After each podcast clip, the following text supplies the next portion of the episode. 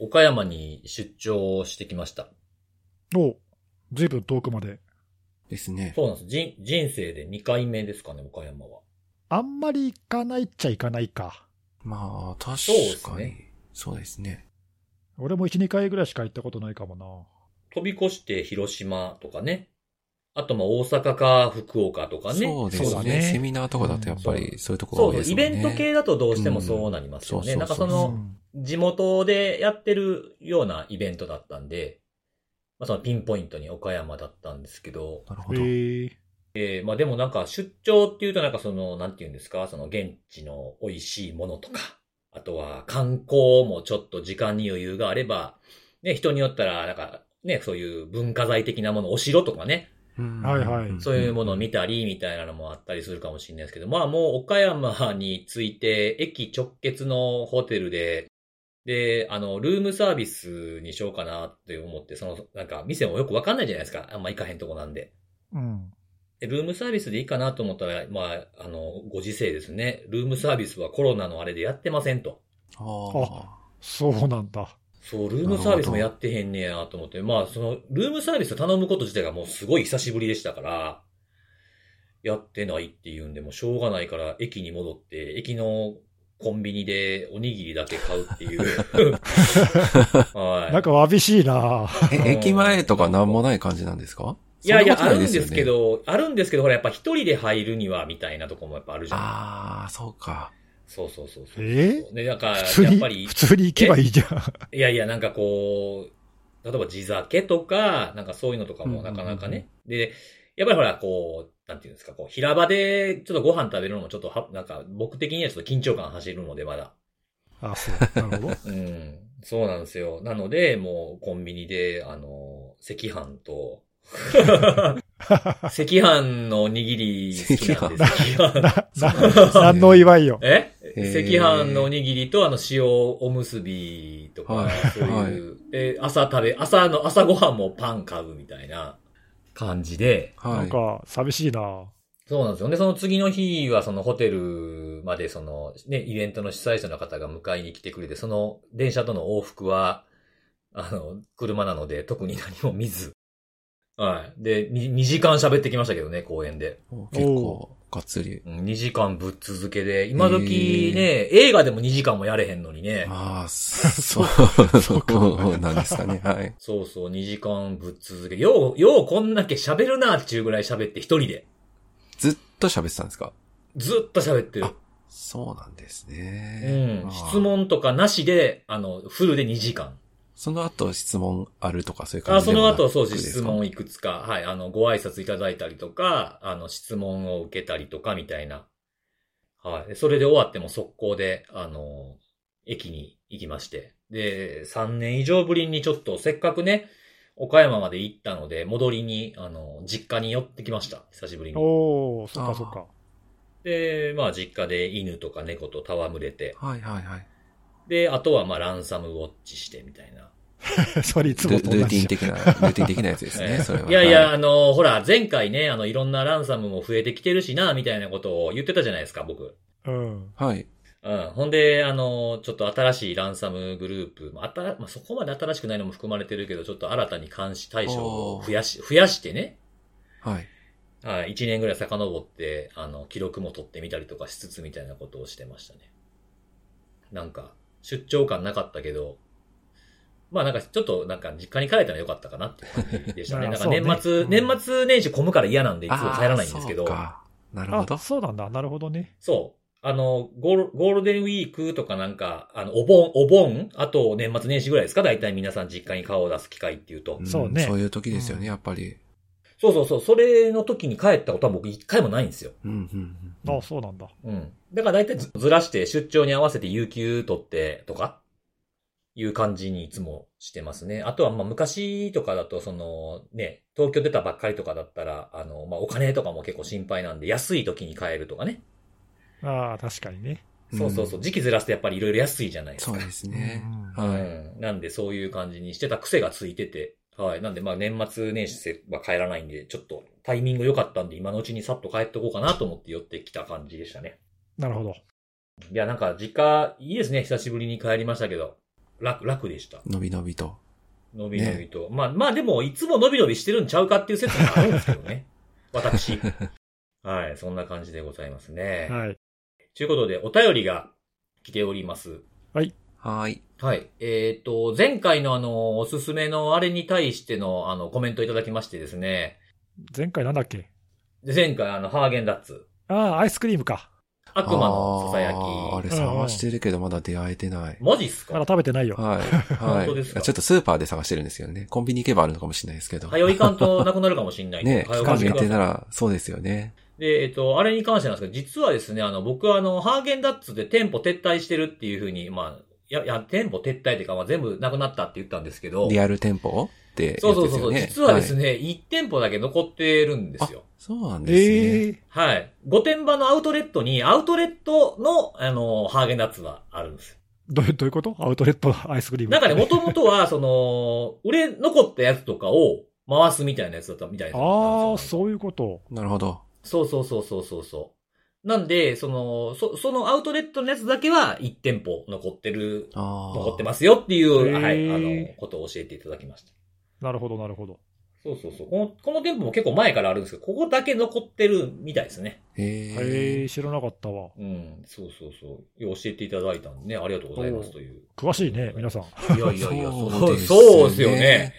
うん、確かに。よく行かれる、よく行かれるのかもしれないですけど。わかんないあそうだねうんなるほどうんううんん。そうそう。ははいい、そんなことを教えていただきつつ、えー、まあ、年末ということもあり、えー、ID とパスワードの棚卸しをしました。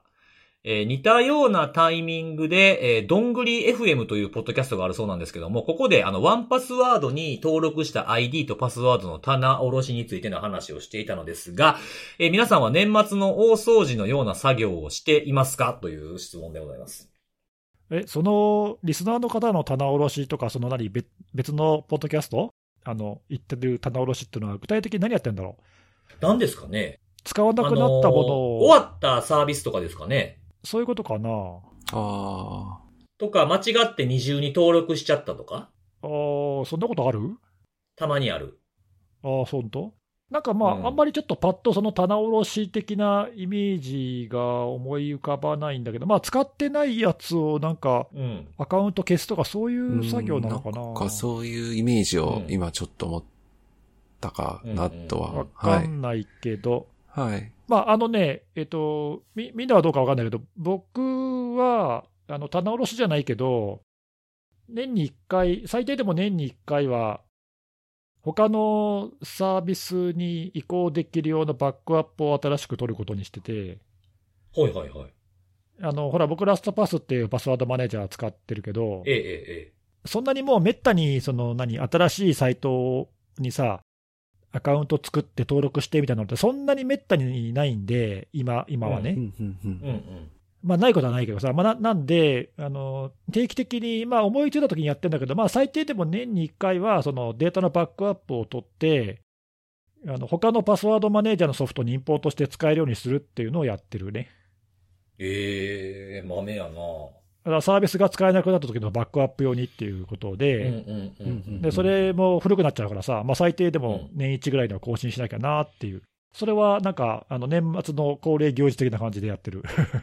ああ、そうなんですねう。んまあでもそれ以外はなんかね、あんま使わなくなったものを整理とかはあんまりないし、あとまあ基本パスワードマネージャー使って管理してるから、その何、なんか問題があるものとかなんかそういうのはあんまりないんで、うんうんまあちょっと軽く設定見直すぐらいはするかなっていうぐらいで、あんまり意識してやってはいないかな。あ、そう。なんかある？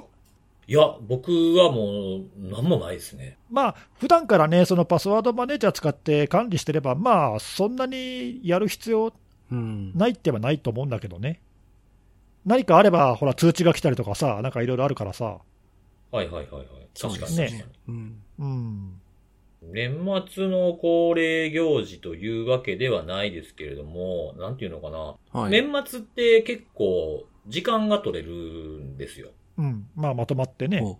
そうそう、さっき言ったみたいに特に、あの、実家に帰るわけでもないし、うんううんん、あとは、まあね、世の中が、世の中がっていうか、まあ仕事納めの後なんていうのは基本的にそういう仕事の連絡来ないじゃないですか。会社からは。はいはい、うん。なんで、まあその、自由な時間が多いわけですよ。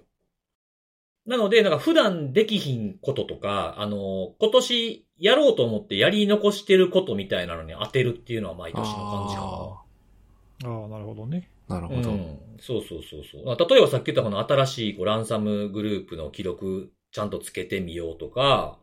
あとなんかそういう自動化のプログラムちょっと作ろうかなとか、なんか来年やろうと思ってる仕事のこうなんかフローをつ作ったりとかみたいな、そんなことに当ててる時はなんか年末感ちょっとあるなっていう。へああ。まあまあ、うん ID パスワードに限らなければ、俺もそういうのはたくさんあるけどな。そうそう。ID パスワード関係はもうないですね、特に。うんそうあんまり。まあでも、あの、そういう見直しするのはいいことだよね。確かに。そうそうそうう。ん。なんかある？私はもうなんかお二人の話聞いててなんかめちゃめちゃ話しづらくなってるんですけど、な、なんですかなんですか？あの、もう本当に、さっきついさん言ったように世の中の動きがある意味停滞というか、のんびりした感じになるんで、一緒にのんびりしてるみたいな。めっちゃいい。それいいじゃない。全然いいことですよ。いや、いいこと、いいこなんかみんと。な、なんか見直してるとか、いやいいいいことはいいいことです言ってた中ちょっと言いづらくなったんですけど。いやいやいやいや、はもうそんななんか。だって味方に、味方によったら僕なんかただのワーカホリックみたいな感じですよいやいやいや。本当だよね。本当だよ。休めよって話ですちゃからねんと休まなあかんよね、本当に。うん休まないと、本当休んでくださいよ、お二人も。はい。いやいや、普段休んでるとこありますから、僕は。働けよ普。段から休んでる。もうなんやねん、もう。その、その返しめっちゃ働いたら怒られて、遊んだら怒られて、みたいな感じやん、それ。おもろ。そんな感じでございますね。はい。はいまあ皆さん、リスナーの方は年末はどんな感じに過ごしているのかよかったら、ですねお便りいただければと思います。はいああれじゃないまとめて、このあれを聞くっていうのもいいかもよ。あー、あれ納め？ああれをさ、おじゃ、おさめじゃないけどさ。はいはい。いやい。や、あの、普段ちょっと聞け聞けなかった分をまとめて聞き直してみるそう。ですね。あー、いいかもしれないですねうんうんうんうん。確かにはいはいはい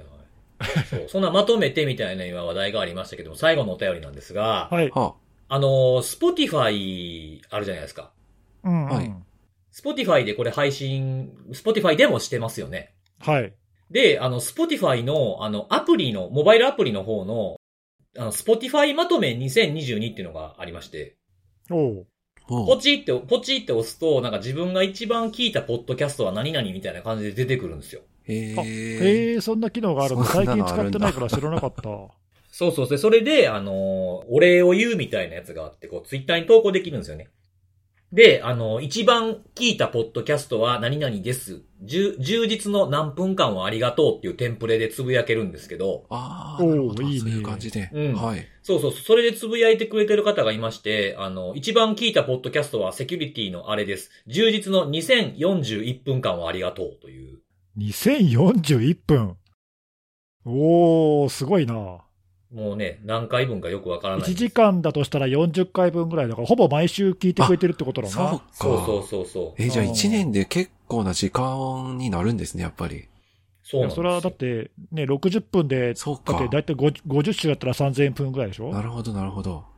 それぐらいになるよね。いやーそんなに聞いてくれて嬉しいね。そうなんですよ。これなんかね何人かこれツイートしてくれて、去年もね、ツイートしてくださってる方いらっしゃったんですけど、そうなんだ。いや、俺そんな機能ある全然知らなかったわ。うん。うん。ぜひね、あの、Spotify メインでこれを聞いてる方いらっしゃったらね、今、今使えるのかどうかちょっとわからないですけど、はい。なんかやってみたら何分聞いたみたいなことでツイートいただければね、嬉しいなっていう感じですね。こんなに時間をね、つ割とこのポッドキャストも、あの、あれもさ、Spotify 経由で聞いてくださる方結構いるよね。結構います、結構います。うんううんうん。ん。いやー、嬉しいですね。ね、ありがたいです、本当に。そうやわ。あのーはい聞いてくれてるで思い出したわ。さっきあの、僕岡山出張行ったって言ったじゃないですか。はい。うんうん。お客さんに言いました？お、ああれ、ああれであれで。ああれあれでがで、岡山にもいらしたんですか？そうそうそうそう、あれ聞いてますっていうふうに、あの、えー終わってから話しかけてきてくれた方がいらっしゃいました。嬉しいね。ですね。そうなんですよ。はいそんな時に限ってステッカー持ってなかったんですよね。もう、マジですか？そこは持ってきましょうよ。いや、持ち歩けあんなになんか配る人いないとか言ってたいやいやいやまさか、まさかいるとは思ってなかったん。ですよね。もう、花火晴らさず持っとけ。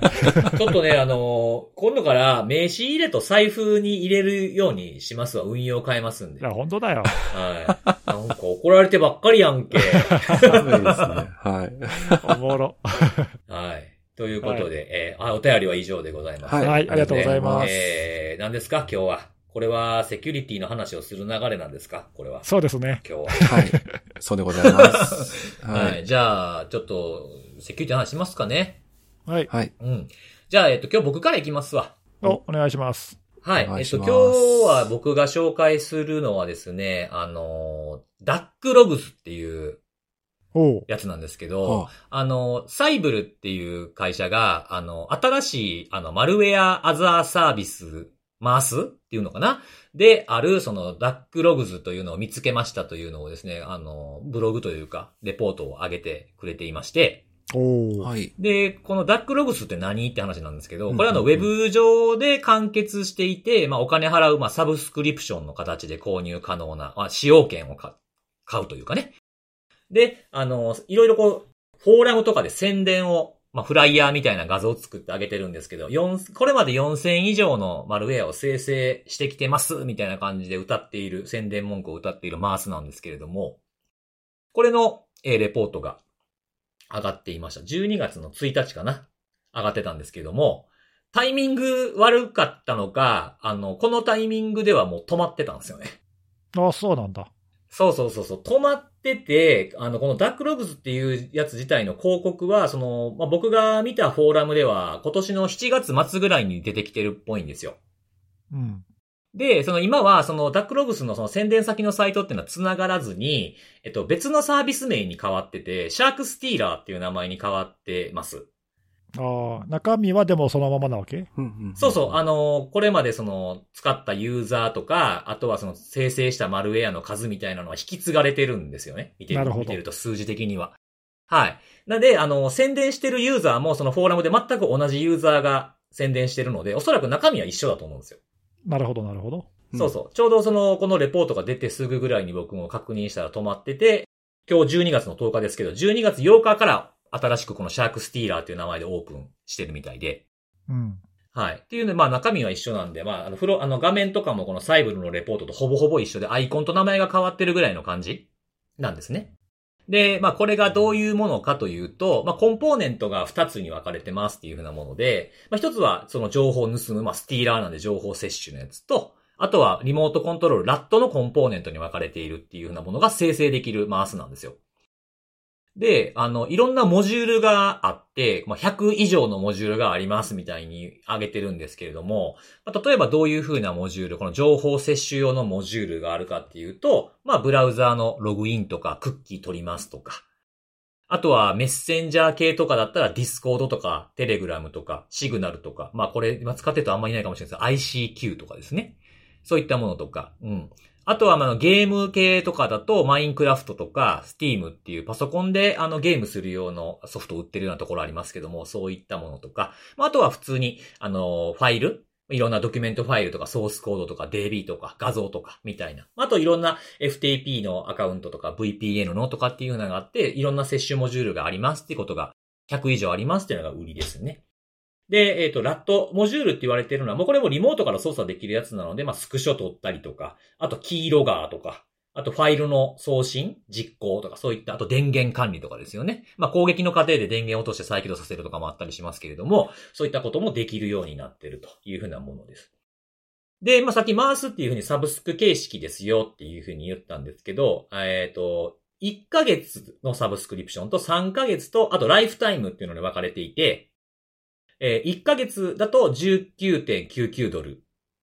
3ヶ月だと39.99ドル。で、ずっと使える。まあ、これずっとってサービスいつまで続くかわかんないですけど、えー一応ライフタイムっていうふうに言っているのが69.99ドルだったんですけれども、えーこれあの、サイブルのレポートでこの価格で載ってたんですが、あの、シャークスティーラーに変わってから確認してみたら、あの、1ヶ月が10ドル上がってて、3ヶ月が20ドル上がってて、ライフタイムが10ドル上がってるって、な、なぜか謎の値上げを、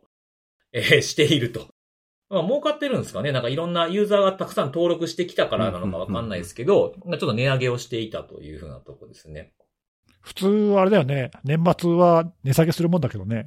そうなんですよ。なんかその、あな、あの、そうそう、トップのダッシュボードのページのところに、あの、アナウンスメントとかってあって、クリスマスに大きなアップデートしますよとか、年末にアップデートしますとか書いてんのになんで値上げしてんねんって僕も 同じように思ったんですけど。普通、今時はいろんなサービスがね、えーこの時期だけの何割引きとかやってるのにね。やってるやってる。そうそう。この時期に値段上げるってめちゃくちゃ、めちゃくちゃ珍しいですよね。なんか、円、円安でなんか買い物する値段が12月から国内では上がってるけど、それとは違いますしね。関係ないもんね。関係なさそうですね。そうそうまあそうそう、謎の値上げをしてるっていう風な感じでした。で、あの、まあ、まマウスでこれあの全部ウェブのパネルでできるんですけど、これあの、フフリーで、フリーというかそのアカウント作っただけだと中身見れないんですよ、細かくは。そのどんな風にポチポチやるかとかっていうのは見れないんで、お金払わないと見れないので、あそれはあのサイブルの方のレポートの中身を見てちょっと今から紹介しますけど、まあ、ダッシュボードとかだと、えー感染者数とか、マルウェアが何個今まで生成されましたとかっていう統計とかが出て、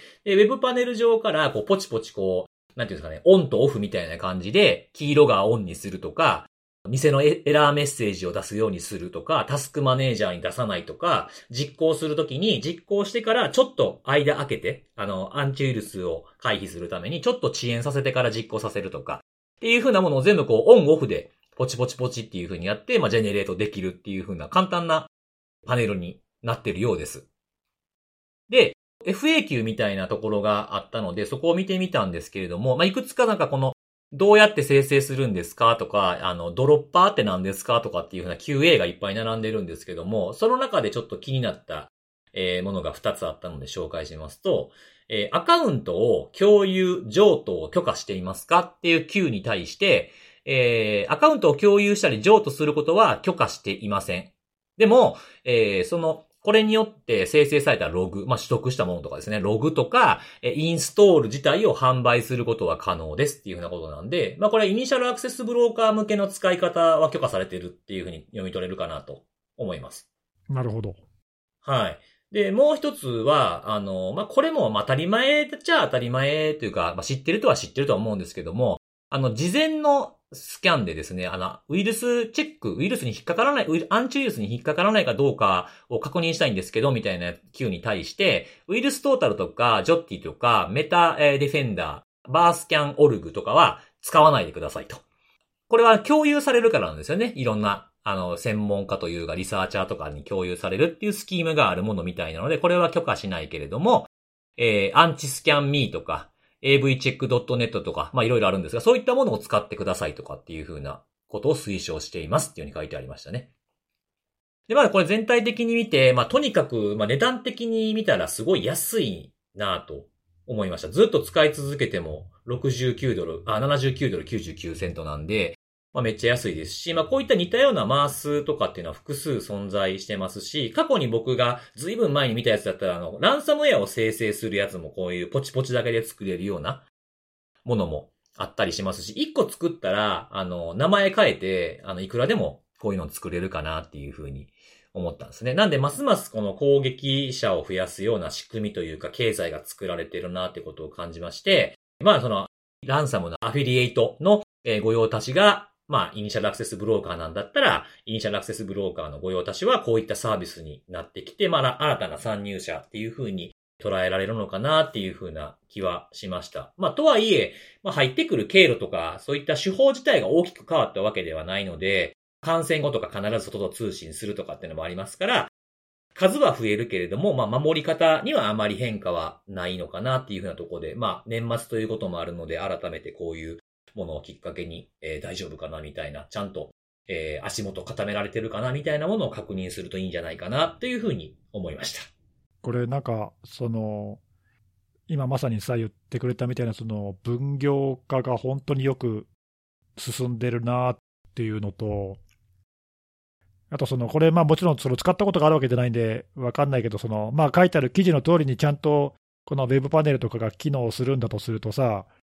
まあ、なんちゅうかよくできてるよね。いやー、ほんとそうですね。別にその専門的な、まあ、多少の知識はいるかもしれないけど、そのね、うんあのビルドするのに何も専門スキル必要ないっていうか、ポチポチやったら、うんうんうん。ね、ビルドできて、でまあ、それをもちろんさ、感染して、またそれを転売するとなったら、まあ、それはまた別の才覚が必要だとは思うけど、うん。はいはい。ただまあでも大元のマルウェアを作る能力は、ね、こういうのを使えば必要ないわけだし、まあ、そうですね。割と分かりやすい UI で簡単に作れるように、まあよくなんか作り込まれてるなっていう感じがして、いや、それさっきの値上げじゃないけどさ、値付けがどうなのか、ちょっと相場的にどんなものかとはちょっとよく分かんないけど、はい。うんでもまあ、多分これでうまくビジネスとして回ってるんだとすると、なんかうまいことできてんなっていう。うんいやー、UI すごいわかりやすいっていうか、本当にマウスだけですもんね、ほぼね。うんプチプチっつって。ね、我々からしたら、やから本当こういうのは脅威だなというか、うんうん。まあ、これもちろん、その特殊な例として彼らもね、挙げてるわけじゃなくて、こういうのが、次々新しいのができてますよっていうことをまあ紹介して注意喚起してるんだと思うけど、こんなのがね、ポコポコできた日にはさ、もちろん当然そしたら価格もね、競合して安くなってこなれてくるだろうし、ね。うんうんうんうんまあ人気のあるものはもちろん高くなるかもしれないけど、うん。はいはい。まあ、こういう使い勝手のいいその、ね、マルウェアのサービスができちゃったら、まあ、攻撃者としてはいいよね、いいいい環境が整ってるなっていう、そうそうそうそう。なんか本当に何の知識もほとんどなくても、言ってる言葉の意味さえ分かれば、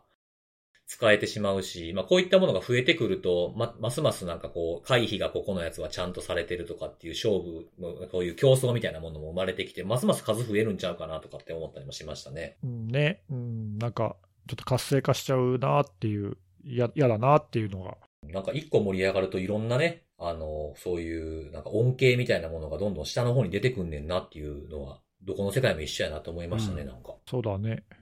あとそのさっきの IAB でさ、こういうのを使って、まあ、特にこのサービスだけじゃないかもしれないけど、うんうん。こういうアザーサービス的なものを使って転売しているグループって結構多いのかね、わかんないけど。うーん、なんかいろんなそういうか、そのボットに感染してるやつ売りますとかっていうのを見てると、こういうのを使っているのかもしれないですよね。うん。ね、ボット専門マーケットみたいなね。一つのこういうマルウェアだけを使う必然性は全くないからさ、ブローカー側にしてみれば、まあ、使いやすいものをたくさんね、横並びで使って、たくさん完成させてってやってもまあいいわけだし、まあそうだったら、まあいろいろそういうブローカーがしのぎを削ってやってるのかもしれないよね。まああんまよろしくない流れではある、ありますよね。ね、うん最終的にはそのランサムのアクターとかが買うわけでしょ、そういうのをさ。そうそうそうですそねう。でしょうね。ううん。いやー、やらしいね、こういうのは。やらしいんですけど、まあちょっと紹介しとかななと思いまして。はいはい。うーんあと、こういうその、なんだろうね、そのビジネスの輪をさ、まあ、どっかで切らなきゃいけないとすると、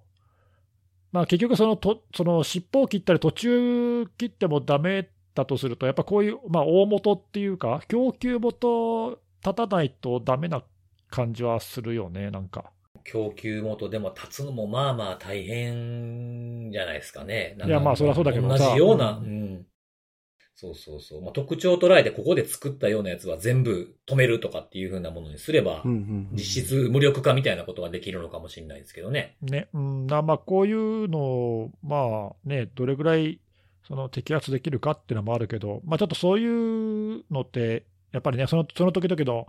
条件っていうか、攻撃がなんかミスしないとできないとかっていう運運もあるしさ、ああ、確かに確かに。うん。うんまあ、だからそう考えると、やっぱりね、僕ら側はその、こういうのがどんだけあろうがなかろうが、まあ、入り込むのを防ぐっていうことはいはい。しかないよね、やっぱさっきのね、話じゃないけどさ。そうですね。うん。で、まあ、あとうん早く気づくですよね。感染しちゃったとしても。まあ、侵入経路が別にそんな目新しいわけじゃないから、そうそうそうそう。まあそこはね、あの、そこに集中してやるしかないよね。そうですね。まあ、数、数が増えて参入障壁が下がってるっていうことを考えると、まあ、数いっぱい来るかもなっていうところですかね。脅威の感じで言うと。まあ、数が増えてもね、対策しっかりしとけば、まあ全部防げるからね。そうそうそうそうそうです。ね。はい。まあ、逆に言うとちゃんとしてなかったら順番が回ってくるっていうことなんで。そうだね、いくらでもやられる可能性あるよね、これね。そうそうそうそうそう。はい。いやー、というはいことで。ございます。ありがとうございますはい。ありがとうございます。はい。じゃあ、次は、ネギスさんいきますかね。はい。今日はですね、えーと、今週、アップルが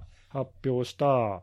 え3つの新しいセキュリティ機能っていうのがあって、まあ、それを紹介したいんですけど、はいはい。えーとまあ、その3つのうち、あの今日紹介したのはそのうちの1つなんだけど、えー残りの2つも一応どんなものか簡単に言っておくと、えっと、1つがですね、えーと、iMessage Contact Key Verification っていう名前の機能で、まあ、これは、えーまあ、主に Apple のそのメッセージのサービスを使っている人向けの機能なんだけど、例えばその自分がやり取りしてる相手のアカウント、Apple のアカウントが例えば攻撃者に乗っ取られて、で攻撃者がその自分のデバイスをまあ不正にそのアカウントに登録をして、で、えーターゲット、まあ、自分がターゲットだとして、自分ターゲットに、まあ、なんか成り済ましたメッセージとかを送ってくるっていう、まあ、そういうシナリオを考えた場合に、このあの Contact Key Verification っていう機能を有効にしておくと、そのなんか不審なあデバイスが追加されたときに、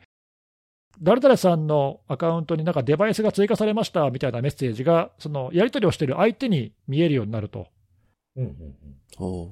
あと、そのやり取りしてる相手が本当に本人かどうかっていうのは、なんか確認する手段をなんか設けるって書いて、ちょっと詳しいこと書いてないんだけども、ほうほうほでまあ、そうやってあの本当にこれが乗っ取られてるものじゃないかっていうのをまあ確認できるようにしますと。う。ん。まあ、これがあの Contact Key Verification っていう、うまあ、機能らしいですと。それからもう一個が、えーと、せこれはなんかまあ分かりやすいんだけど、 Security Key for Apple ID ってやつで、これがあのそのまま名前の通りで、えーとまあ、今使われている Apple のアカウントのお2ファクターのえー2要素の認証の手段の一つとして、えーまあ、セキュリティキーが使えるようになりますよっていう、まあ、そういう感じだね。まあ、今はあの信頼できるデバイスに、ね、認証コードを飛ばすっていう方法が取られてるけど、まあ、それに代わってあのハードウェアのセキュリティキーも登録できるようになりますよっていう。まあ、これはまあいいかなと思うんだけど、で、この今言った2つは、アップルのその説明によると、まあ、主にそのジャーナリストとか政府関係者とか、まあ、これまでもそのよく狙われる、狙われてきた、まあ、そういう可能性がある人向けの機能ですとうんうん。言ってて、まあ、さっき言ったようなその乗っ取られて、なりすまして、なんかソーシャルエンジニアリング仕掛けてくるとか、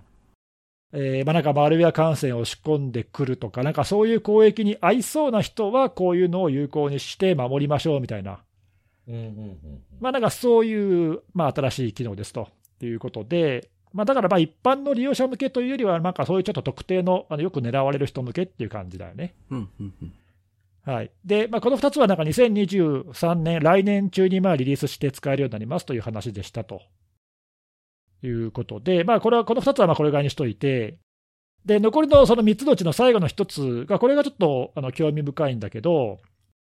名前が Advanced Data Protection for iCloud っていう、まあ、そういう名前の機能なんだけど、えー、とこれはどういうものかというと、まあ、その名前の通りそのまあ、Apple のアカウントで、まあ、iPhone とか iOS のデバイス使ってる人は、まあ、大体 iCloud のサービスも使ってると思うんですけど、そこで、えー管理されているそのユーザーのデータを、まあ、もっとちょっとちゃんと保護しましょうみたいな、まあ、そういうことなんだけど、じゃあ、ちゃんと保護しましょうってことは、今までどうなってたかっていう話になるんだけど、実は、たくさんあるそのデータの中で、一部の例えばキーチェーン、iCloud キーチェーンに保存されているパスワードのデータとか、あとはなんかヘルスアプリで管理してるようななんか医療情報とかね、はいはいはいはい。ああいう、まあ、いわゆるその、ななんていうの、機微な情報っていうのかな、うん、うん、そういうやつは、まあ、誰に見られてもまずいよねっていう情報なんで、そういうやつは、えー、と今でもエンドツーエンドの暗号化の仕組みが採用されていて、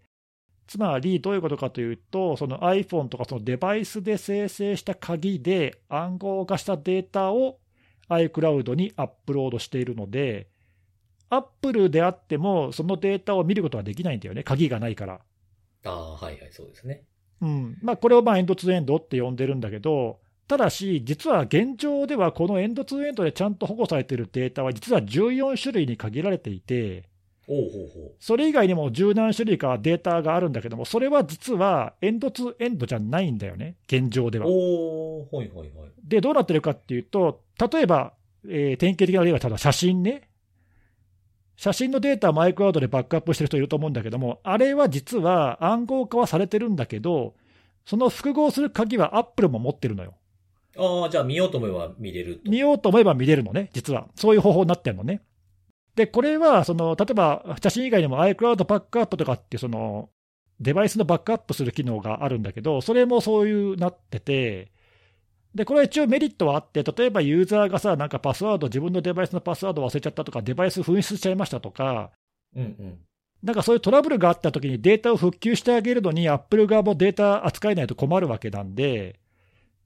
一応そういうまあメリットもあって、そういう仕組みに今なってるんだよね。おお。なので、何かあった場合には、まあなんかヘルプデスクにこう連絡して、本人確認かなんかができれば、まあ、データを復旧できるっていう可能性があるわけ。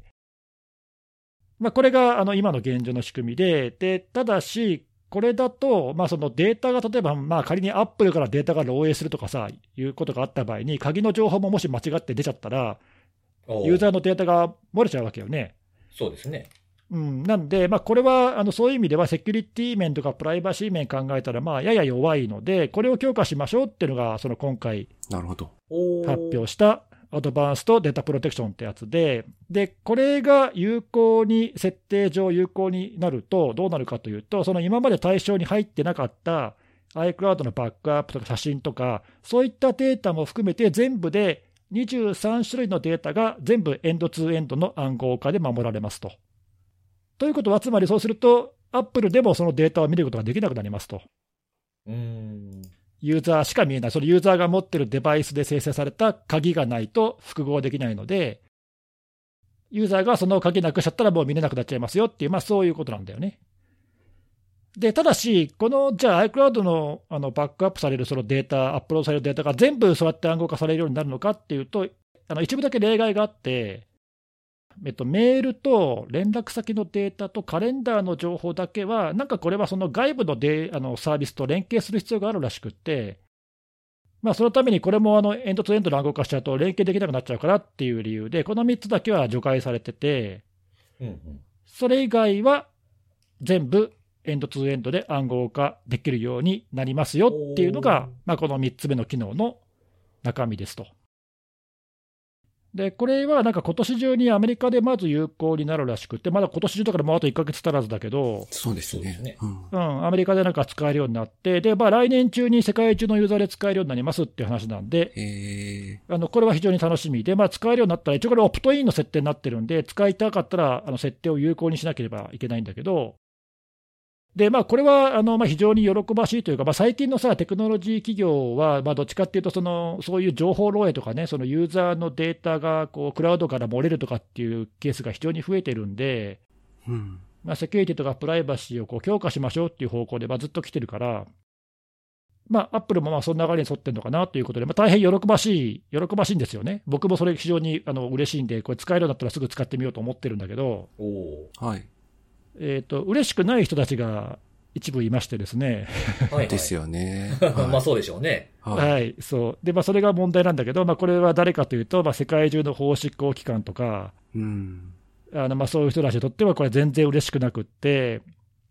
でこれは過去にあの僕、ブログとかでも書いたり、このポッドキャストでも多分何回か紹介したことあると思うんだけど、はい。アップルとか、まあ、アップルだけじゃないな、グーグルとか他もそうだけど、これまで割と法執行機関と結構法廷闘争はずっと繰り返してて、例えば、アップルは FBI と何回もやり合ってるんだけど、はい。えー、と具体的にどういうケースかっていうと、過去に何回かあったのは、そのアメリカで起きた銃乱射事件の犯人が、その現場で射殺されちゃったんだけど、その動機を解明するためには、その犯人が所持していた iPhone のデータを見る必要があって、うん。まあ、ところがこれがパスワードでロックされてるので見れませんと。うんうん。で、アップルなんとかせえって言って、えーまあ、裁判所からの命令でみたいな話があるんだけど、まあ、これまでアップルはことごとく結構そういうその端末の複合は基本機能としてできないからできませんって拒否してて、でただし、その iCloud のデータはさっきも言ったけども、アップルも見れるから、それは法執行機関に提供はしてたんだよね。で、今後だからそれがさ、でまたさらにできなくなるっていうか、iCloud のデータすら提供できなくなっちゃうんで、まあ何も見れないですよね、これは。うんそうそう、何も見れなくなっちゃうんだよね。そうそう。なので、まあ、あの、ユーザーの立場に立てば、まあ、確かにセキュリティもプライバシーも強化されて、いいことずくめではあるんだが、逆にその犯罪者のデータも保護されちゃうことになっちゃうんで、まあ、平等になりますもんね、そこはね。そうそうそう、まあ、それはね、正しい、正しいとは思うんだけど、正しいとは思うけど、操作する側からすると、そこにアクセスできないっていうのは、ちょっと非常に困ったことになるっていう、まあなんかそういうジレンマがあって、なんか今回のケースも、なんか FBI は早速、なんか不不平をなんか述べてるコメントをなんかどっかのメディアに出し出してるんだけど、犯罪捜査のね、妨げになるって言って、なんか文句言ってんだけど、ここ何年かのね、その FBI とかとのそのやり取りとかでも、その法執行機関側は、捜査ではデータを見たいので、法執行機関向けのバックドアを用意せよとか、そういうことんでもないことを言ってるわけよね。はいはいはいはいはい。で、それは、あのまあ、もっともなんだけど、もっともな要求なんだけども、じゃあ、そのバックドアをもし作ったらちゃんと正しく運用できるのかとか、それこそ悪用されるんじゃないかとかっていう、あのさらにもっと大きな懸念が、はい。うんあるので、まあ、それは全然あのテクノロジー企業があの全くイエスと言ってなくて、うん。まあ、話が平行線のままなんだよね、ずっとね、そこはね。だけど、まあ、ただ、その実際、その利用者のそのクラウド側に置いてあるデータがまあ漏洩するっていう事件はもう本当に多くて、まあ、後を絶たないので、まあ、それをね、こう適切にそのユーザーしか見えないような形で、エンドツーエンドで暗号化して保護しましょうっていうのは、まあ、あの正しい方向ではあるなと、僕は思うので、まあ、ちょっと操作の妨げになるっていうのは、ちょっと、まあ、これはね、トレードオフなんでど、どっちを優先しますかって話、どっちが悪い、いい、悪いって話じゃないから、どっちも正しいことをやろうとしてるってあってね。なんで、まあ、でもどっちを優先する世界の方がよりいいですかっていう話で、まあ、そう考えたら、その、法執行機関がね、自由にアクセスできる世界よりも、まあ、犯罪者のデータも守っちゃうけど、ユーザーがそれをコントロールできるっていう世界の方が、まあ、僕はいいかなと思うんで、まあ、そっちに向かうんでしょうねっていう、まあ、そういう感じだよね。まあ、なんかでもいろいろこれはなんか波紋を呼んでますね、ちょっとね。まあでも他のところも同じように、まあプライバシーの保護ってやっぱりね、宣伝とかでももう普通に CM でも出てくるキーワードじゃないですか。うんうん。うん、なんでまあこれを止めるっていうのはできないでしょうね。全部の他の企業も多分もちろんしてくるでしょうしね、こういうことを。そうね。で、まあ、アップルなり、グーグルなり、こういうその、いわゆるプラットフォーマーがさ、こういうことやったら、まあ、他のところも多分、ね、あ、こういうのがいいんだなって、当然思うわけだし、まあ、な全体の流れをね、まあ、決めてしまうので、まあ、アップルなんでこういう大手の企業が、あの、こういう方向に舵を切るっていうのは、まあ、結構大きなことかなっていう気がするね。うん。なんかあれですね、最近のそのスマホって、昔やったら別のアプリ入れてやらなあかんかったようなことがやっぱどんどん標準でできるようになってきてますね。そうだね、確かに。ね、デバイスの、ユーザーとデバイスの紐付けとかっていうのは別のアプリではいくらでもあったじゃないですか、これまでも。うんうんうん。なんか違うデバイスで繋いできてますけど、この人を検証し、検証しますかみたいなところありましたよね。そういったものがもう当たり前のように標準についてきているのがちょっとなんか時代の流れをすごく感じましたね。あのちょっと話変わるかもしれないけど、例えばその今の iPhone とか Apple のデバイスだったらさ、例えばそのパスワードの管理も今 iOS でできるし、はいはい。2段階認証とかの登録も iOS が標準でできちゃうし、あとね、ちょっと前に紹介したパスキーみたいなのが普及してくれば、それもデバイスでできるし、うんうんうん。あとうん。Apple ID 使ったログインみたいなその連携の仕組みっていうのも結構整備されてるから、ありとあらゆるものがそのそういうなんかね、デバイスに集約されてるというか、まあ、それはいいことでもあるけど、まあ、反面、それにちょっと集中しすぎてる嫌いはあるけどね、それがちょっと重要になりすぎちゃうっていうかね、うんうんうんはいはい。まあ、それは、うん、あのそこだけを守ればいいからいいっていう面と、それがなくなったらすべてがなくなっちゃうっていう悪い面と、うんうんうん。両方合わせ持つことになるので、あのまあ、ますますそういうスマホとかのそのデバイスの管理が重要になるなっていう感じだよね。確かに確かに。なんか、本当に、電話っていう感覚で持ち歩いちゃダメですよね。本当。いや、そうなんだよね、うんあのうん、なくしたらた多分ちょっと偉いことになるっていうかね。うんそうですねなんかもう、ちょっと、僕いつもスマホをズボンのお尻のポケットに入れてるんですけど、やめようかな。はいああ、俺もうだいぶ前からそういう持ち歩き方しなくなったな、言われてみればう。んなんか最近はあの、スマホだけ入れるための首からぶら下げるやつ流行ってるんですよね結。構今それ使ってる人の方多いですね。うんうんなんか、はいもはやさ、スマホは肌身離さず持ってなきゃダメな感じがするよね。うんいやもう最終的にはもう確体に埋め込んだ方がいいんじゃないかな。ねえ。そそうね。うん。あのラ、ランニングとかしてる人とか、手首、手首とかその腕につけたりとかしてるじゃないですか。もうあんなぐらい本当にやんないと。技術的に小型がどんどん進んでったら未来にはそうなるかもしれないね。うん、確かに言える。かもしれないですね。うん、埋め込み型になるかもよ。それはあり得るよね、十分ね。はい。あのね、今日紹介したその最初の2つはまあちょっと特殊な用途なんだけど、最後のあの3つ目の iCloud のデータのやつは、これは、まあちょっと Apple も建前上、多分これデフォルトで有効にはできないんで、うんうんうん。オプトインになると思うんだけど、あーまあ、できればはいこれは、あの多くのユーザーが利用した方がいいと思うね。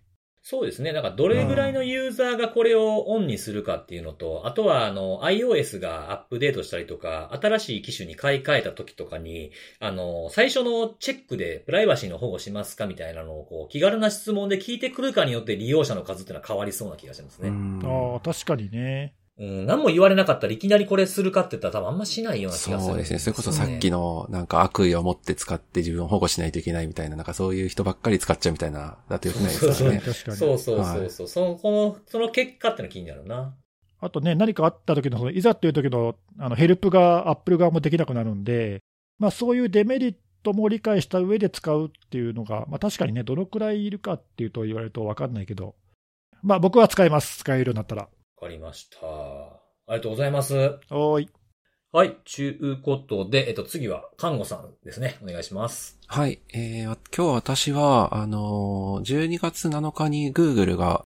えー、まあ、Google というか Google の、えっ、と、共有分析グループ、タグっていうところが報告した APT37 による、えー、ゼロデイエクスプロイトっていう記事についてちょっと取り上げたいなと思ってまして、おう。はい。あの、APT37 って何かっていうと、あの、記事の見出しにも入ってるんですけども、えー北朝鮮政府が、まあ、活動の背景にいるんではないかという、まあ、いわゆるステートスポンサーとの、あの、いわゆる APT アクターではないかという話が上がっている、えーグループでありまして、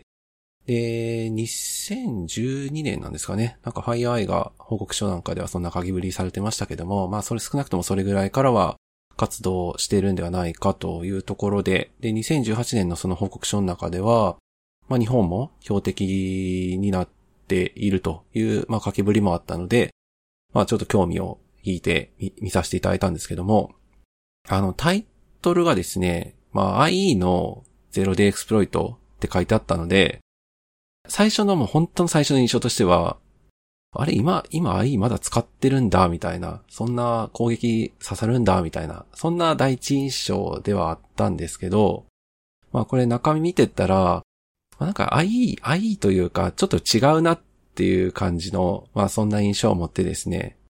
脆弱性自体は CVE の202241128かな？が裁判されてまして、で、脆弱性、まあ 0D ではあったんですけども、11月の8日に、まああの、マイクロソフトが定例のパッチを出しておりますけども、そちらで修正をされていると。で、まあその時点で、まああの、悪用が確認されてますっていう、まあ 0D 脆弱性という形で報告はされていたんですが、まあ IE というところもあって、影響を受けているのが Windows 7からですかね。はい。Windows 7から、まあ、もちろん最新の Windows 10あるいは、えー11も影響を受けていますと。セキュリティ拡張、あれ、何でしたっけ？セキュリティ拡張プログラムでしたっけ？あのーまあ、あちらの対象に、まあ、Windows 7まだ合ってるので、Windows 7の、あの、SP1 向けのアップデート更新プログラムっていうのがまだ、えー出ているという状況ではあったんですけども、まあ、結構広範囲に影響が及んでいる、まあ、当然ながらクリティカル判定の、えー脆弱性ということではあったんですが、あの、マイクロソフトが脆弱性として公開されている脆弱性の情報のページの中では、Windows スプリクト言語のリモートコード実行の脆弱性っていう書き方になっていて、これあの、まあ、さっきのその Google の、見出しの中では IE の0でって書きぶりだったんですけども、あの、まあ、実際には、まあ、IE が使っている JavaScript エンジンで JScript、えー9っていうのがあるんですが、まあ、そちらに、あの、不具合というか脆弱性が存在して、そこを悪用されることで、まあ、リモートコード実行の脆弱性につながると、まあ、そういったものだったので、まあ、あの、まあ、その時点で少し、あ、これちょっと IE、IE のゼロでっていうか、なんかもっと広範な話なんだなっていう、あの、まあ、当然あの、ページはわかるんですけども、あの、そのちょっともうだいぶ印象が変わったとで、元々のどんな 0D の悪用のされ方だったのかっていう話については、えー、この Google が報告している内容によると、まあ、韓国のイテウォンの、まあ、あの、雑踏事故ありましたけども、はい。はい。あれがあの、10月29日でしたっけ？ハロウィンの時期にあって、その事故対応状況っていう名前のワードファイルが、まあ、10月31日に、ビールストータルにアップロードされていましたと。おそらく多分これを Google が確認されたんではないかなとは思うんですけども、まあそのワードファイルに、えーこの脆弱性を悪用する、まあ、実装がされていたというところで、で、中身自体は、知的フォーマット形式の、あの、リモートテンプレートをダウンロードするという、まあ、やり方でして、で、まあ、このリモートテンプレートをダウンロードする中で、i のレンダリング処理を呼ぶので、まあ、さっきの脆弱性っていうのが、えー使われると。まあ、なので、まあ、i の 0D って言うとなんかブラウザーで、なんて言いますか、あのーまあ、水の岩攻撃のような、なんかそんなイメージを漠然と持ってたんですけども。ページ開いたらやられる、そうそうそうそう。はい。そう、そうではなくて、まあ多分そういうのも当然使えると思うんですけども、そうではなくて、あの、あ悪用がおそらくされているだろうというものについては、あの、ワードファイルに含まれている、まあその脆弱性を悪用する、そういったアタックサーフェスになってたという形だったので、あ、そう、そうなんだっていうのが、まず、結構印象として変わったというところであるんですが、はいはい。はい。リモートテンプレートを使った手口自体は、まあ別は珍しいものではなくて、結構前からあるやり方で、まあ例えば Google なんかも、えー CV20170199 っていうのを挙げてるんですけど、これあの、いろんなとこでめちゃくちゃ使われてたやつですよね。多分今も使われてるのかな？あなんか先日、40net がなんかまだ使われてるみたいな記事も出してましたけども、うん。あの、非常に多分使い勝手がいいやつで、で、リモートテンプレートのその手口自体は、例えばアタックなんかでも T1221 っていう番号が振られて記載されていて、今回 APT37 って言ったんですけども、まあ、他にも APT28 とか、まあ、あるいは同じ北朝鮮なんですけども、ラザルスグループなんかも、この、まあ、今回の脆弱性とは別ですけども、えーリモートテンプレートっていう、まあそういった使ったやり方っていうのは、まあ結構報告例があるという形ではあってですね。で、まあさっきも言った通り、IE 以外で、あの、規定のブラウザーっていうのを設定しているケースが攻撃対象にもなり得ますし、あとあの、IE だと強化された保護モードっていうんですかね、あの EPM っていう、まあそういったサンドボックスを回避するエクスプロイトを使わずとも、あの、攻撃ができるので、まあそこも利点だよねっていうのは Google が同じように指摘をされていると。あとですね、興味深い点としては、今回この脆弱性自体は、あの、2021年に Google のプロジェクトゼロというチームがありますけど、そこのセキュリティリサーチャーの方が、まあ、ファジングを通じて発見した脆弱性に結構似ているという話があってですね。まあ、これ脆弱性は2021年の8月に修正されてるんですけど、まあ、今回の脆弱性も結構似ているので、まあ、もしかすると、この、えー昨年の修正された脆弱性、まあ、あの、POC というか、その実際の、まあ、どういう、あの、アプローチで脆弱性を悪用することができる、あ、脆弱性を利用することができるかという、まあ、そういった詳細な情報出ているので、まあ、この辺をもしかしたら攻撃に悪用した今回の人間が、まあ、分析をして発見したんではないかっていうことも、まあ、話として、えー出していたと。で幸いなんですが、あの、ワードファイルなんで、えーまあ私結構あちこちで何度も言ってるんですけど、 Mark of the Web はいはいはい。ですね。はい。あれが有効であれば、保護されたビューっていう形で、えー、ワードファイル開かれますので、その時点で踏みとどまれば、えー、影響は受けないと。うん。あの、そこで、はいはいはいってやんなきゃやってことですよね。はい、あの、いね、あの、表示される、な、何バーってんだろう、あれ、あの、まあ、ソフトウェアからの表示でそのままクリックしなければ、あの、まあ、脆弱性が仮にそのワードファイルに悪用するコードが含まれていたとしても、踏みとどまると。影響は受け、まあ、み水際でギリギリとどまるっていう形では。メニューバーの下にう薄クリーム色みたいな感じで出てくるやつね。名前パッと出てこないですね。はい。っ はい。ていう形なので、まあ、あの、 Mark of the Web はしっかりそこでは水際対策という形にはなるんだな、ってっていうのはまあ改めて感じたところではあるんですけど、やっぱり私今回思ったように、なんかもう IE ってすでにもうサポート終了してるし、まあもう過去のものだなと。なんかそんなイメージが結構あるんですけど、うん。まあ今お話したように、まあオフィスの一つのコンポーネントとしては今現在も、はい、生きているというか、あの、含まれているものなので、まあその辺はしっかり認識を改めて、リスク評価っていうのをしっかりしていかんといけないんだな、というところとか、これが例えば S ボムとかああいった話に絡んでくるところなのかとかもちょっといろいろ考えてみたんですけど、はいはい。まあなかなか、はい。まあちょっと、あの、う、うまい、あと自分の中の整理ができてないんですけども、うん、なんかその辺っていうのはやっぱり改めて認識し直さなきゃいけないなというところと、あとさっきも言ったんですけど、この脆弱性自体は、まあ、非常に使い勝手がいいので、もちろんあの、最新の11月の定例のアップデートがしっかり適用されている環境であればもちろん、あの、脆弱性の影響を受けないんですけども、うん、残念ながら必ずしも、あの、100%そういった状況にはなってないとは思うので、まあちょっとこの辺、さっきの、えー、2017-0119じゃないんですけども、まあちょっと使われ続けるというか、使、使われ、まあ今回あの APT が使ってたって話あってんです、あったんですが、うん、まああの、ロジック自体はもうすでに悪用のやり方とかっていうのは、まあ、えー、情報としては出てるので、まあこの辺が、まあ、例えば他のばらまき系とか、まあそういった広く悪用されるケースとかっていうところに、まあ転用され出さないかなっていうのはちょっと心配というか、懸念という感じですかね。はい。インターネットエクスプローラーのって名前付けがあんま良くないかもしれないですね。なんか関係ないと思ってまいそうっていうかね。まあ技術的な多分解釈で言ったら、あの、まあ、決して、はい、間違いではなくて、結構他の記事とか見ても i の0でっていう書きぶりではあったので。そうですね。日本語記事とかもやっぱインターネットエクスプローラーのっていう記事が多いですね、見てるとね。あの、私じゃないんですけども、まあ見出しでなんとなくそのリスク評価をさっとしちゃうような、あの、やり方だと、抜けちゃう。まあその辺ちょっと、はい、抜けという、そうですね。そういう可能性っていうのが出ちゃうので、はい。この、あの、今回のその、このゼロ、ゼロデーだったやつでしたっけ？はい。やつが、えっと、これあの、41128ですかね、末日が。はい、そうです、そうです。5桁がね。で、これは、あの、同じタイミングであの、MOTW の、あの、バイパスの脆弱性を解消するパッチと、同時にあの、KEV にも、同じ日に掲載されてるやつなんで、これ合わせて適用していただきたいって感じは。そう、もう本当しますよね。11月、その、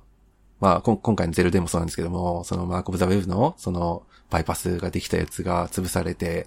本当よかったなと思ってて。いや、そうですね。これ、はい、これをさらにコンテナにして送ってこられたとかしたらもう嫌で、嫌ですもんね。ぞ、ぞっとしますね。はい。ちょっともう開いた瞬間刺さっちゃうので、そうなったら。そうですね、そうですね。はい。これでも話聞いてるとさ、思ったけど、その攻撃する側、こうなんかちょっと盲点になりそうだけど、広くこう悪用可能な部分を、まあやっぱりうまく狙ってくるなっていうまあ、そういうのを考えたときに、その今回の脆弱性もゼロデーだけど、まあ、見つかり次第ね、今回のは Google が見つけて報告してすぐパッチが出てるんで、まあ、あの修正はすぐ出るから、まあ、それを適用していけば、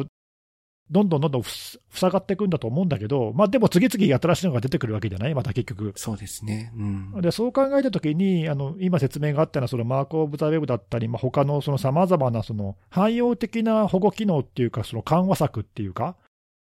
脆弱性そのものは修正されなくても、緩和するところで、まあ、そこであの最悪止められますみたいな、ええ、そういう機能の重要性がやっぱこうますますこうね、際立ってくるっていうか、そうですね。うん、それがなかったら、これ、バンバン刺さ刺さりまくっちゃうんで。本当に。はい。本当そう、本当そう。ぞっとします、本当。ね。いや、だからそういうのを、でもその、かといってでもゼロデーはやっぱり完全にはね、防げないじゃない？この、本当に、本気で狙われたらさ、うんはい、今回のもその、まあ、たまたまその、このターゲットとして狙われた人は、多分ゼロデーは防げなかったはずなので、はい。そう考えると、まあ、やっぱりそういうその汎用的なその単一の脆弱性をカバーするのではない、もっと広い防御策っていうのがやっぱり重要なんだなっていうのを、なんかね、こういうのを見ると改めて思うね。確かに。そうですね。うん。脆弱性はね、出たり、出たり直、出たりというか、出て直して出て直しての繰り返しだけど、基礎的な部分を押さえとけば、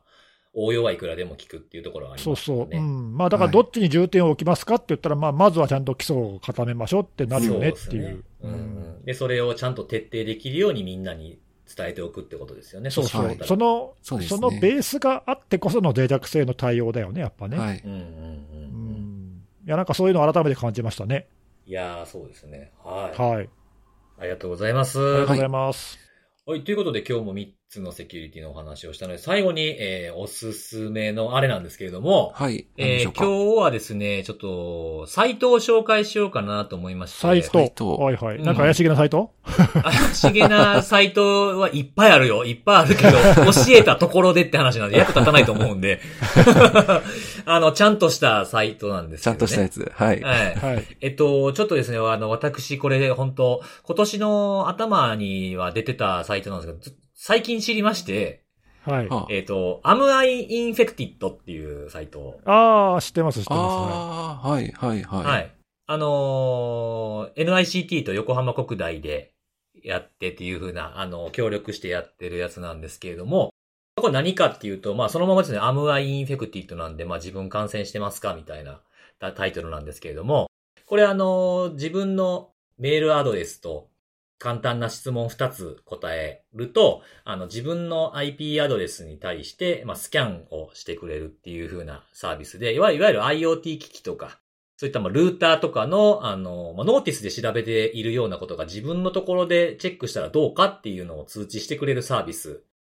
なんですよね。これあの、ポチというふうにあの、感染診断っていうふうに呼んでるんですけど、それをあの、クリックすると、NICT とその横浜国大のそのサイバー攻撃観測システムっていうサイトの質問の中では書いてあったんですけど、不審な通信をここのシステムに対してしてきた記録があるかどうかっていう紹介をしたりとか、まあ実際のスキャンをして、えーメーカーのサポートが終了してるとか、初期設定のまま使ってるとか、ファームウェアが最新じゃないものだとか、そういった、あとはテルネットが空いてるとかですね、そういったものを総合的に調べて、メールで、えー通知してくれるものなんですよね。で、メールであの URL をポチってやると、その診断結果みたいなのが出てきて、えーこういうのに引っかかりました。例えば、あの、マニュアルを調べて、えー直してくださいね、みたいなこととかを自分でチェックすることができるっていうあの、まあ、自分のところにやってみるのもいいと思うんですけど、まあ、知人とか、あと実家のお親とかですね。そういったところに知らせてやってみるっていうのも一ついいんじゃないかなと思って紹介をしてみました。うんうん。はい。初めて知ったんですよ、最近。ああ、そうなの？え？え、マジで？ああ、そうなんですか。はい、そうなはい。んですよ。あのーインターネットウォッチで、あの、これを使ってみたっていうのが、あー、なんか見たかも、最近、その記事。はい。記事読むよりも前に知る術はあるだろう。なかったんですよ、これ、本当に。君の場合はさ、もうちょっと近しいだろう、君は。いや、そうなんですけど、まなんか、ええーと思って、ええええじゃねえよって。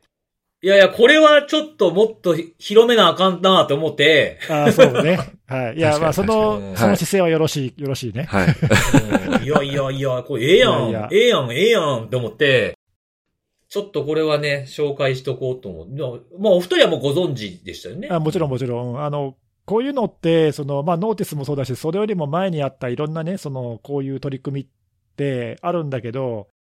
結局、あの、前ちょっと別、別にも言ったかもしれないけど、結局、その、やっぱり最終的にその利用者にどうリーチして、利用者がちゃんとアクションして対応してくれるかっていうのがもう最大のネックで、うんまあ、そうですよね。結局、そのプロバイダーから通知をするなり、なんか注意喚起をするなりなんかしても、結局届かなかったら意味がないんだよね。そうそうで、それに対して、このサービスは、その利用者に、その一般消費者に能動的にやってもらおうっていうものなんで、うんうんうん。これを見て興味を持った人っていうのは、多分そのスキャンして問題があったら、多分対応してくれる確率が非常に高い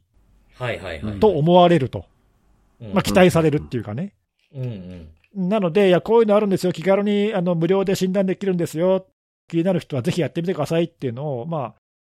知ってもらうっていうのは、まあ、非常に意味があるというか、うんそうなんかその自動的になんか来た通知には、なんかあの無関心な人も、自分でやったものに対してはさすがに関心があるでしょって思うんうで、ん。う。うんん。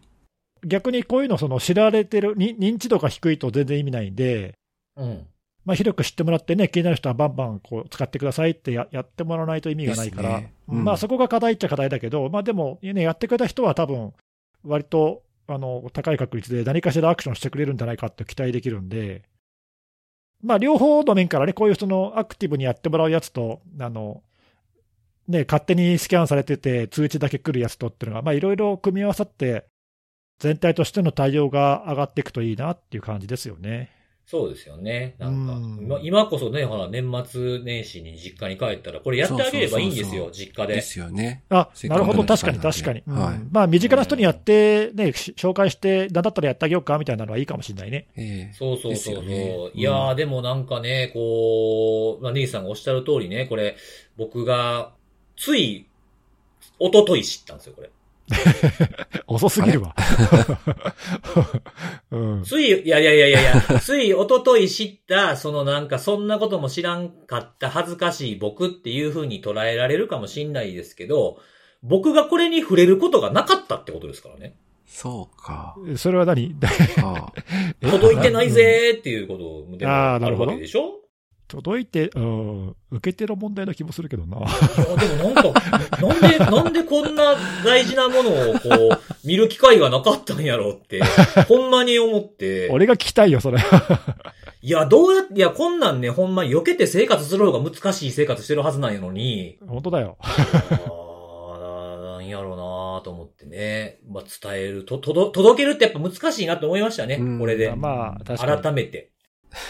うんいや、ほんとこれ、あの、紹介していこうと思います。これからなんか、はい、あの、人前喋る時があったらこういうテーマで。そうですね。うん、うん、もっと広めていくってことをせんとね。はい。うん。そうそうそうそう。はい。もっと早くに知っとったらな、言えたのになっていうのもあったんで、ちょっと本当に反省も、反省もしながら自分も伝えていくってことに関してね、もっぺん考え直す、そんな、えー、冬っていう感じでございます。はい。はい。ということで、今日のお話は以上です。また来週のお楽しみです。バイバイ。